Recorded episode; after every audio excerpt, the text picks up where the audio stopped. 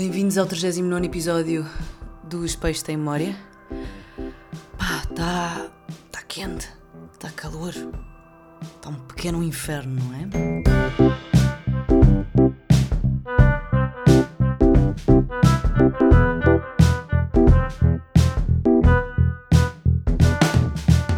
Pá, e este calor que não tem maneira de desaparecer. Eu este fim de semana estive em Santo Estevão e tive de lidar com 38 graus. E o problema do, do tempo, pelo menos aqui em Lisboa, é que é quente, é seco. Portanto, às vezes, ao sair de casa, se estiver muito sol ainda por cima, hoje está assim meio nublado por causa dos, da, da nuvem de fumo dos incêndios do Canadá, que são pequena à parte. Estamos nós a destruir bocadinho a bocadinho do nosso, do nosso planeta, mas pronto. Mas hum, quando está muito sol, eu saio de casa e sinto. Uh, sabem quando vocês ligam o, ar-condicionado e está muito, o carro está muito quente e depois manda um bafo quente e meio que não se consegue respirar? É assim que eu sinto quando saio à rua, neste canto de Lisboa. Uh, não sei como é que é nas outras zonas do país, mas provavelmente pá, se estiverem ao pé de uma floresta, se calhar um bocadinho mais agradável. Digo eu. Mas eu não percebo as pessoas que preferem este tempo do que o tempo do que o calor úmido, porque pá, podemos estar a transpirar, mas é respirável. O nosso corpo está-se a, está a arrefecer, a auto-arrefecer-se. A auto-arrefecer. A auto-arrefecer-se. E não sei, eu como meio que não transpiro, eu fico com bolinhas de calor. Estava a olhar para as minhas bolinhas agora. Fico com bolinhas de água em vez de transpirar. E quando eu vou assim para um clima mais tropical, pá, pode estar muito calor. Mas é muito agradável, porque eu pingo, pingo, pingo, pingo, e pá, e está toda a gente a pingar, a pingar, a pingar, está tudo bem. É na boa. Portanto, sim, eu sinto, sinto melhor no calor úmido. Portanto, não percebo bem uh, pessoas que uh, preferem o calor seco. Eu acho que a temperatura perfeita, e sim, estamos a falar sobre o tempo, e eu preciso puxar a cadeira para a frente. Para mim, a temperatura perfeita são 27 graus. Porque está calor, mas, mas consegue-se consegue-se existir, não é? Portanto, a partir dos 27 graus já está impossível. Um, e, e, até ir para a praia com este calor, pá, nem é bom. Ainda por cima eu tenho uma cadela, a minha cadela já tem 8 anos, não me apetece ir com 33 graus para a costa da Caparica. Pá, com medo que ela tenha ali um piripaco qualquer. Portanto, já, yeah, só tenho estado aqui, tipo, enfiada em casa, em casas, ou casas de pessoas que têm piscina, ou museus. Também é fixe. E eu estou a falar do tempo, e eu odeio aquelas pessoas. Eu acho que já disse isto aqui. Eu odeio uma palavra muito forte, mas eu uso a palavra odeio sem a força que odiar tem. Mas é que aquelas pessoas irritam-me que dizem a sério que estamos a falar sobre o tempo. Eu amo falar sobre o tempo, é a coisa mais relatable do planeta. Toda a gente sabe falar, sabe, sabe falar sobre o tempo porque toda a gente o sente. É maravilhoso. Só que depois, quando começo a falar sobre o tempo, já estou a sentir que as outras pessoas estão tipo, já, yeah, nós não temos mesmo conversa. Nós, tipo, não, não somos amigos. Não, e se calhar não somos. Se calhar eu também, se calhar, falo mais sobre o tempo com pessoas que eu não conheço. Mas porque é uma coisa hiper relatable. E visto que eu não sou ótima em conversas de circunstância, Pá, o tempo é uma coisa perfeita. Porque eu posso dizer, pá, está a chover. Que chuvada. Meu Deus. Está frio. E as pessoas vão estar a sentir exatamente a mesma coisa do que eu. Ou não. E pode contra-argumentar. Portanto, isto é uma boa discussão. No meio disto tudo, eh, enviaram-me esta semana um artigo de um site que se chama Lisboa para Pessoas. Mas isto aplica-se a todos. Lisboa para Pessoas, exatamente. Aplica-se a todos os outros. Outras cidades Uh, então, bro, are you kidding me? With sound? I was not expecting that. Ok. Uh, sobre refúgios climáticos. Eu não sabia bem o que é que eram refúgios climáticos. E isto é bastante interessante porque é uma coisa daquelas coisas óbvias que estão à nossa volta e que nós não, não nos apercebemos que é um conceito. Não sei se já tinham ouvido falar ou não de refúgios climáticos, mas Basicamente, é, são locais onde nós nos podemos refrescar em dias de muito calor, como por exemplo jardins, sombra de árvores, bibliotecas, museus. Uh, e é sempre interessante saber um bocadinho mais e perceber o que é que pode ser feito ou não para nós nos sentirmos melhores, melhor. Um, e eu lembro-me que a primeira, eu não sei quando é que ouvi a primeira vez falar disto, mas ficou-me para sempre que Portugal tem pobreza energética, ou seja, as casas não estão preparadas nem para o frio que se faz sentir no inverno, nem para o calor que se faz sentir no verão. E portanto, nós também não temos dinheiro para ter ar-condicionados, e, e, até porque não faz sentido termos ar-condicionado, porque é muito poluente, não é? Gasta muita energia, gasta muitos recursos. Portanto, eh, nós deveríamos ter casas bem isoladas e bem construídas. Nós não temos. E por isso é que passamos tanto frio nas nossas casas uh, durante. Estão a saltar um carro. Durante o inverno e tanto calor durante o verão. Pá, a minha casa está quente. Ainda por cima eu tenho as janelas todas viradas para um lado. Pá, não há meia maneira de fazer correntar. Tenho que abrir a porta da rua. A porta. Porque não tenho uma porta, tenho uma porta da rua. E. Hum, pá, é um bocadinho complicado viver assim, não é? Mas eu comecei a ler este artigo e há uma pessoa que é o Manuel Banza, que tem 30 anos, tem a minha idade, e é cientista de dados. Mais uma daquelas profissões que é tipo, não faço ideia do que é que tu fazes, e descobri uma, um site, escrevi cientista de dados no, no Google e apareceu um, um site que é Guia das Profissões. E é fixe porque tem basicamente a descrição de todas as profissões, diz o que é que faz um, blá blá blá, quais é que são as suas funções, quanto é que ganha um, blá blá blá, qual é que, quais é que são as saídas no mercado, como entrar na carreira, onde estudar, é fixe. E isto basicamente é para toda a malta que, que quer mudar de profissão ou que está à procura de uma carreira nova ou de um curso da faculdade etc. Pá, acho isto muito fixe. Depois também tem testes vocacionais e descobri isto completamente à, à toa. Ah, estava a ler agora. Resumo da profissão, modalidades teletrabalho e presencial, matérias relacionadas, informática e matemática, idiomas, inglês e português. Giro. Pronto, e basicamente o que é que é um cientista de dados? Então, está-me. Deixa o telefone com som. Ai, eu respondi. As pessoas são chatas. Eu é que não responderia. Um cientista de dados é o data scientist, que é alguém que recolhe, que analisa e comunica dados que são recolhidos nas mais diversas profissões. E aqui diz que é uma profissão do futuro que já é essencial no presente. Ou seja, os dados que esta pessoa retira são para fazer estudos para melhorar, eh, analisar, interpretar e, e depois eh, reagir e agir perante esses dados. Eu sei que isto é uma coisa super primária e basicamente e provavelmente muita gente já sabe, mas eu sei o que é que é. Eu sei o que é que é um um data scientist, mas eu não sei bem o ob, não é bem o, o objetivo, eu sei, mas não, eu sei, sei como se temos uma esfera, eu só sei o, o, o topo da esfera, não sei tipo a esfera, não conheço a esfera toda. Portanto, yeah, e este Manuel Banza é um cientista de dados, em português, que hum, foi a Barcelona o ano passado e descobriu esta coisa do, de, dos refúgios uh, climáticos. E conseguiu perceber que Lisboa estava muito pouco preparada para o calor e para as cheias, como podemos ver nos últimos invernos, não é? E, e por isso, ele que adora Lisboa e é, deve ser um chitadão de novidades, olhou para isto e pensou: olhou para, para, para o exemplo de Barcelona e pensou: ah, como é que. Então já. Ela engasga-se a dormir. A dona também faz isto, não faz mal, linda. Deita.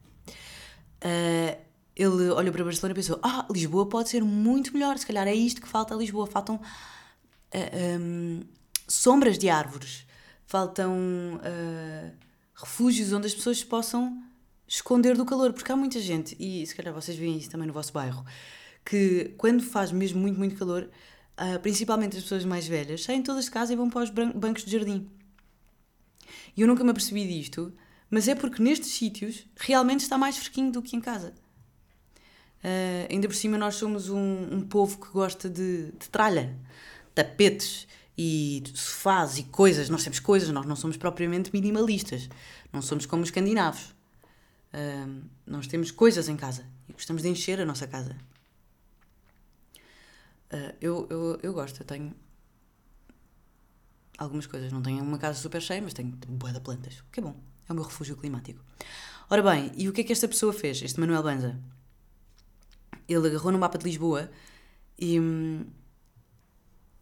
Pronto, e, e, definiu cada zona, cada espaço, uh, com uma série de critérios. São cinco no total. Eu acho que isto só é interessante, que é o efeito da ilha de calor urbano, porque há muitos sítios que, uh, por causa da construção dos prédios ou dos materiais usados, não só no chão como também nas fachadas, faz com que os sítios sejam muito mais quentes. Eu lembro-me quando fui à Albânia o ano passado, estava em Tirana, no, na praça principal, e estavam a construir um prédio enorme. E o prédio. E faz muito calor na Albânia. Uh, e o prédio enorme ia, ia ser espelhado. Que isto é uma coisa mais parva do mundo. Porque vai aumentar para uns 10 graus um, aquele sítio. No, houve uma, no Super Rock, Super Rock, acho que era a cena da EDP. Uh, a ativação marca da EDP também era em espelho. E passar por lá, nas horas de calor, quando era no Meco, pá, era um forno. Tipo, apanhavas um escaldão. Portanto, já, yeah, são os dados do, do efeito ilha do calor, eh, do calor urbano, isto é um dos critérios. A distância a pé ao jardim ou ao parque mais próximo. Eh, a população residente em cada quarteirão. A concentração de arvoredo nas proximidades. E a distância a pé da biblioteca municipal mais próxima. Esta aqui eu não percebo bem porque este Manuel Banza é obcecado por jardins, parques, árvores e bibliotecas e precisa que existam bibliotecas. Eu percebo para, sei lá, uma comunidade mais, mais, mais culta, para a vertente mais cultural. Mas para o calor, eu percebo, as bibliotecas não estão sempre para fresquinhas, mas tipo, há outras coisas que se pode fazer, museus. Pá, não sei. Mas depois, entretanto, comecei a ler o artigo mais para a frente, as bibliotecas são mais para o frio e para os tempos das cheias. E é interessante porque quanto mais árvores nós tivermos por Lisboa ou por outra cidade qualquer, eu acho que menos cheias existem. Porque as árvores. Porque há uma maior irrigação. Uhum, irrigação. Não sei se é esta a palavra. Mas pronto, há uma maior drenagem porque as árvores, as raízes das árvores, uh, bebem essa água. Portanto, nós só temos a ganhar em colocar a natureza no nosso meio ambiente em colocar a natureza nas nossas comunidades e na nossa sociedade. E, e, há de facto uma solução para baixar a temperatura nas cidades, porque se nós estamos em 2023 e a temperatura é esta, em 2043 a temperatura há de ser 2 ou 3 graus mais acima. E estamos há uma semana com este calor e vai durar até à próxima daqui a 10 anos serão muitos mais dias e isto é mesmo muito difícil de viver. E com, com esta mudança de temperatura e com esta, com, com esta elevação de temperatura, este aumento, não é elevação, este aumento de temperatura, os ecossistemas vão mudando, portanto aparecem moscas Drácula, como está a aparecer em Inglaterra, que eu nunca tinha ouvido falar disto. Tentei descobrir qual é que é a origem delas, pá, não, meio que não dizem lado nenhum. Diz só que existe uma, uma, uma, uma, é? uma uma infestação de moscas Drácula, pá, e não me apetece ter moscas iguais às outras, mas que estas, por acaso, perfuram as tuas calças e mordem-te e dói mais do que uma vez, porque é o que está a acontecer em Inglaterra. Mas a gente já foi parar quase ao hospital porque uh, são muito dolorosas as picadas. Não faz sentido. Eu acho que a natureza está tipo. Bros, passaram bué de anos. Vocês vieram para cima de mim e agora já chega. Já não tenho medo de vocês. Portanto, se vocês querem foder esta merda toda, peço desculpa, mãe ou pai, se estiver a ouvir isto, está tudo bem. Mas então, tipo, eu vou ter que reagir. Eu não vou estar tipo, não, mas é na boa, vá lá, gosta lá de mim. Não, já percebi que tu não vais ouvir isso. Portanto, é tipo, sai da frente, porque eu sou maior, melhor e mais forte. E no fundo vocês pertencem-me. Esqueceram-se disso. Isto é a natureza a pensar. Um, pronto, eu acho que isto é interessante. Portanto, como veem, o tempo é, é interessante. Nas minhas notas, eu não sabia bem o que é que havia de falar porque eu tinha várias coisas para dizer, várias coisas pequeninas para dizer, mas então estava assim meio, meio confusa e, e eu tinha escrito uma frase que era a aceitação do erro e a crise de, de tolerância da nossa sociedade. uh, isto porquê? Porque nós pregamos tudo e pregamos todos que pá, errar é bom, fazer mal é uma oportunidade de fazer novo e melhor.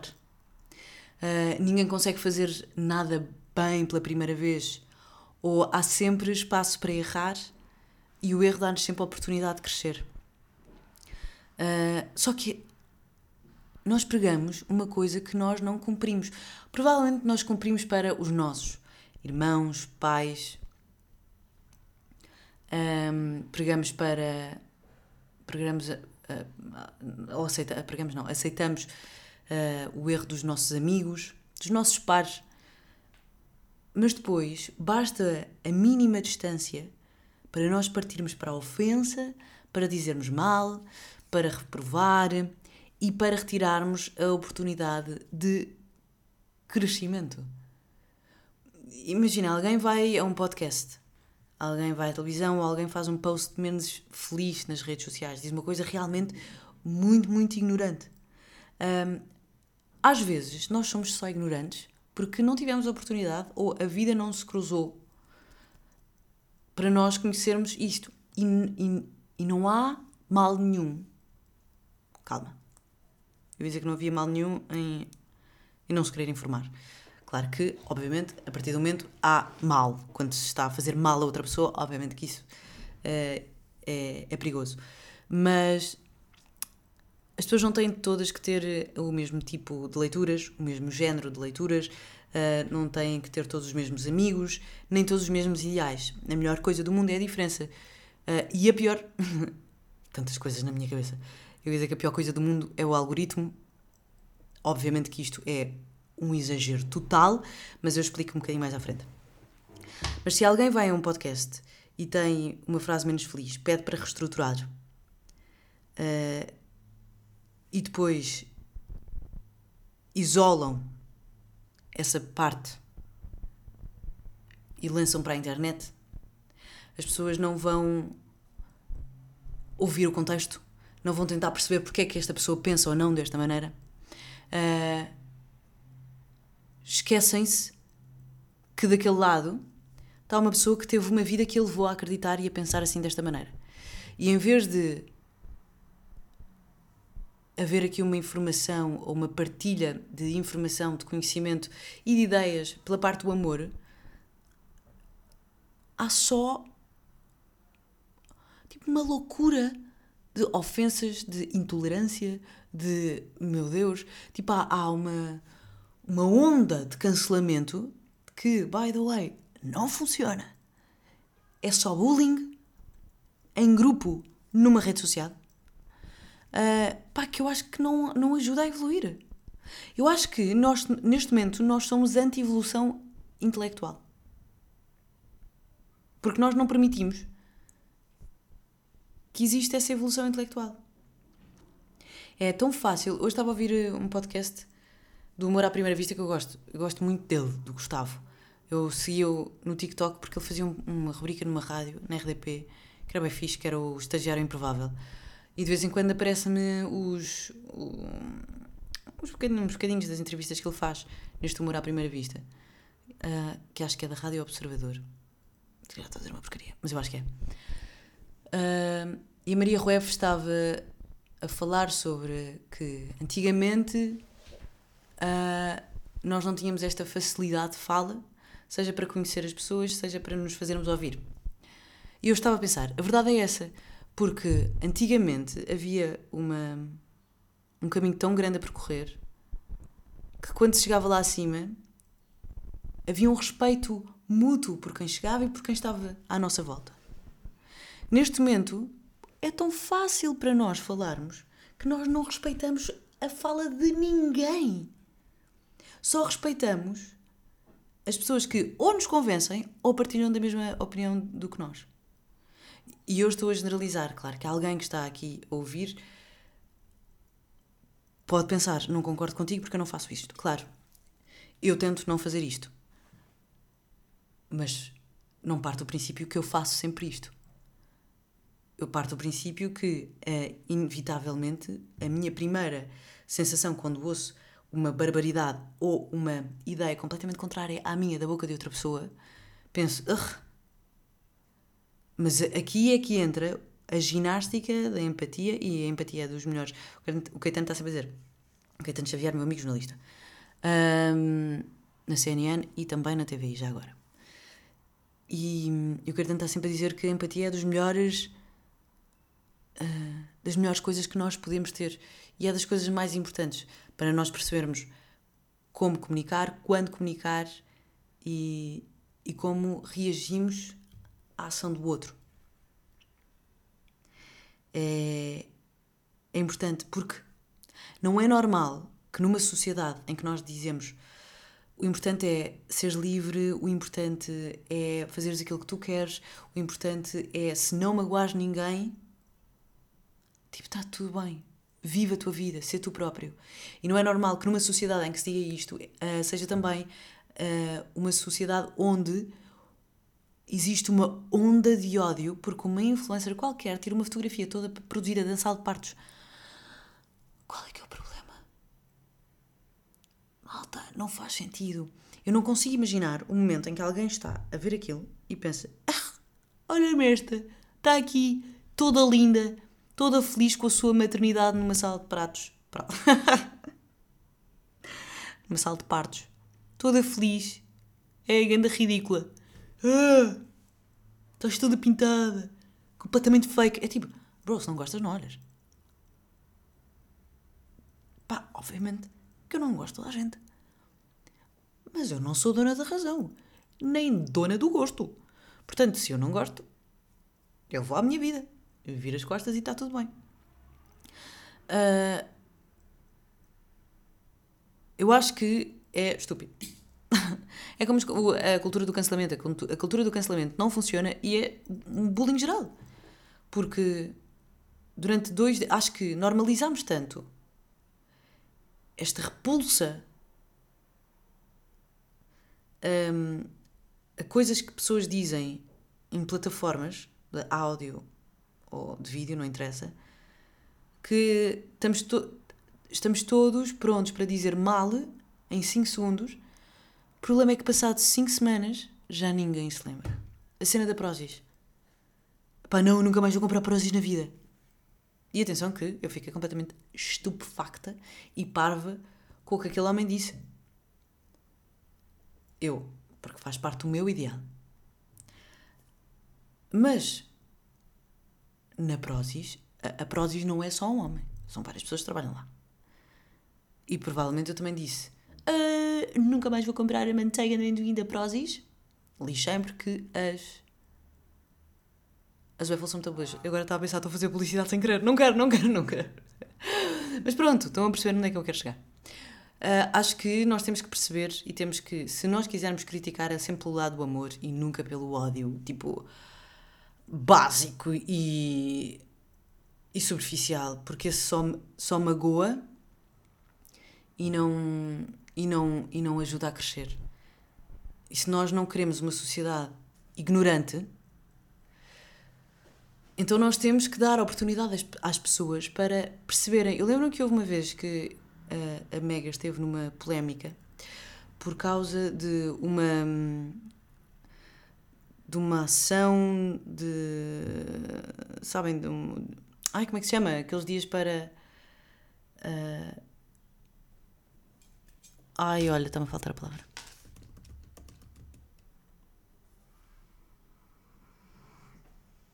Consciencialização.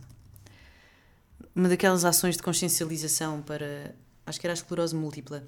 E nós pusemos todos umas fitas laranja na, na, na cabeça e no corpo e no pulso e etc. E eu era a primeira página, era a primeira fotografia com o Alexandre. Guimarães também da Mega. E às tantas, o copy, o objetivo era que, aquela, que, que as pessoas partilhassem uma coisa, as fotografias com uma coisa laranja. O copy estava escrito de uma maneira que parecia que era se as pessoas partilhassem aquela fotografia, uh, é, um euro era dado para a Associação de Esclerose Múltipla, etc. Em vez de ser por cada fotografia publicada com uma coisa laranja, dá-se um euro para esta associação, blá blá blá.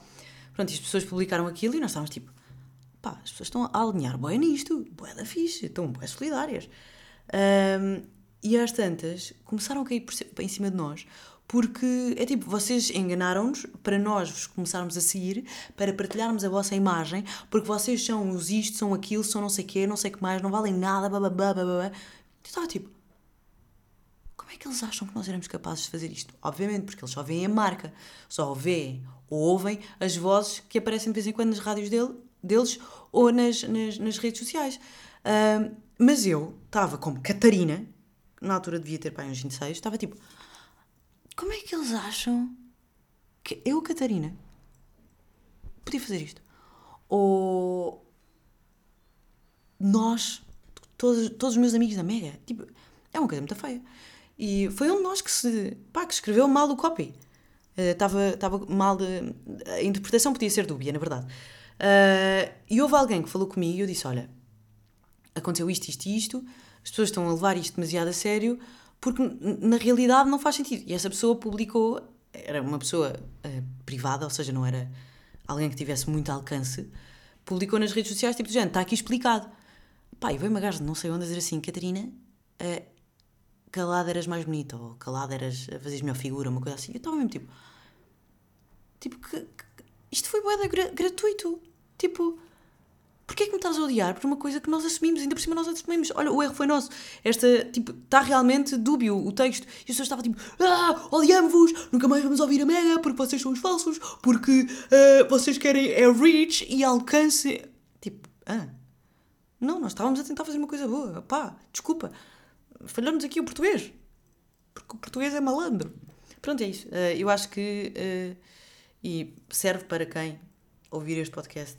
Isto é uma conversa que eu tive no outro dia e acho mesmo importante, às vezes, partilharmos as conversas que nós vamos tendo, vários pontos de vista, uh, para, como já disse, em vez de estarmos a pintar só com as cores primárias, pintarmos com uh, uma caixa de carandache inteira e, portanto, em vez de termos esta, este ódio ao erro e, esta não aceitação do erro e esta crise de tolerância, se calhar se eh, conseguirmos mudar esta, esta válvula, se calhar conseguimos fazer, sei lá, coisas melhores. E começamos a ser um bocadinho melhores.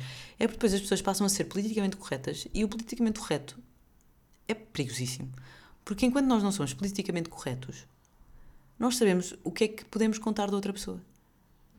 Se as pessoas deixarem, eh, começarem só a ser politicamente corretas, é tudo um camaleão. E nós não vemos, tipo, bem quem é que são as outras pessoas, quais é que são os seus ideais e se alguma vez essas pessoas estiverem assim num, num ponto de.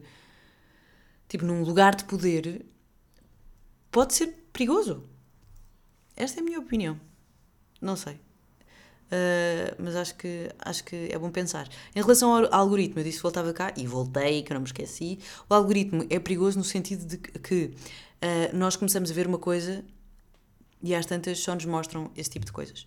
Uh, seja de política, seja social, seja clubística, seja de outra coisa qualquer, o algoritmo funciona para nos mostrar aquilo que nós gostamos e nos identificamos. O problema, se nós só vemos aquilo que nós gostamos e identificamos, vamos acabar por achar que o mundo é assim. Não estar atento às outras, a outras coisas e ter aversão também à diferença, seja ela ideológica ou quer que seja. Portanto, é, é bom haver vários partidos, é bom, é bom, é bom haver vários ideais de várias coisas. E, e, porque é bom haver discussão. Se a discussão for saudável, é mesmo bom haver discussão, porque de certeza que uh, há um ideal desta coisa e há o ideal daquela coisa. E se estas duas pessoas não falarem, se calhar não chegam a um ponto de encontro onde realmente tudo faz sentido. Portanto, cuidado com o vosso algoritmo e tentem sempre um, procurar coisas diferentes daquelas que vocês estão acostumados a consumir. Ora bem, coisas boas da semana. Hoje, o que é que eu vos trago? Ah, hoje estive, estive no Teatro da Trindade para a conferência de imprensa, por causa de uma reportagem de Faz Faísca, uh, da, da, da, nova programação 2023-2024 do Teatro da Trindade. E hum, boas notícias. O Teatro da Trindade teve o ano passado o seu melhor ano em espectadores, 2022. Uh, portanto, há peças boas, uh, as pessoas querem cultura, querem ir ao teatro, vêm coisas maravilhosas, como por exemplo, ah, o Anne Frank vai ser, uh, o Diário de Anne Frank vai ser reposto, tal como a Noite dos Reis, vêm, peças fixes, musicais fixes, comédias, dramas, tragédias, e portanto estejam atentos à, à agenda. Uh, estive também numa exposição este fim de semana, na Cordoaria Nacional, sobre a história da arte urbana, grafites e queijo. Linda, bacana grafites e portanto, se gostarem de arte urbana, passem por lá. É muito fixe. Tem obras lá muito, muito bacanas. E, e este fim de semana também fui fazer um piquenique a um parque. Portanto, encontrem o vosso refúgio climático e façam um piquenique num parque. Eu, na verdade, nunca tinha feito bem um piquenique. Só quando era miúda, agora em crescida, por acaso não tinha feito. E há amigas minhas que fazem boés, e uma delas fez anos, então combinou com imensos amigos, éramos imensos. E estivemos todos no jardim a fazer ganda piquenique. E foi bem fixe. Portanto, está aí.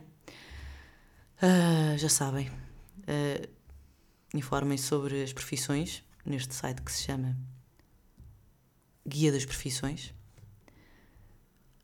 Aproveitem os vossos refúgios climáticos e sejam tolerantes ao erro. Beijinhos, até para a semana.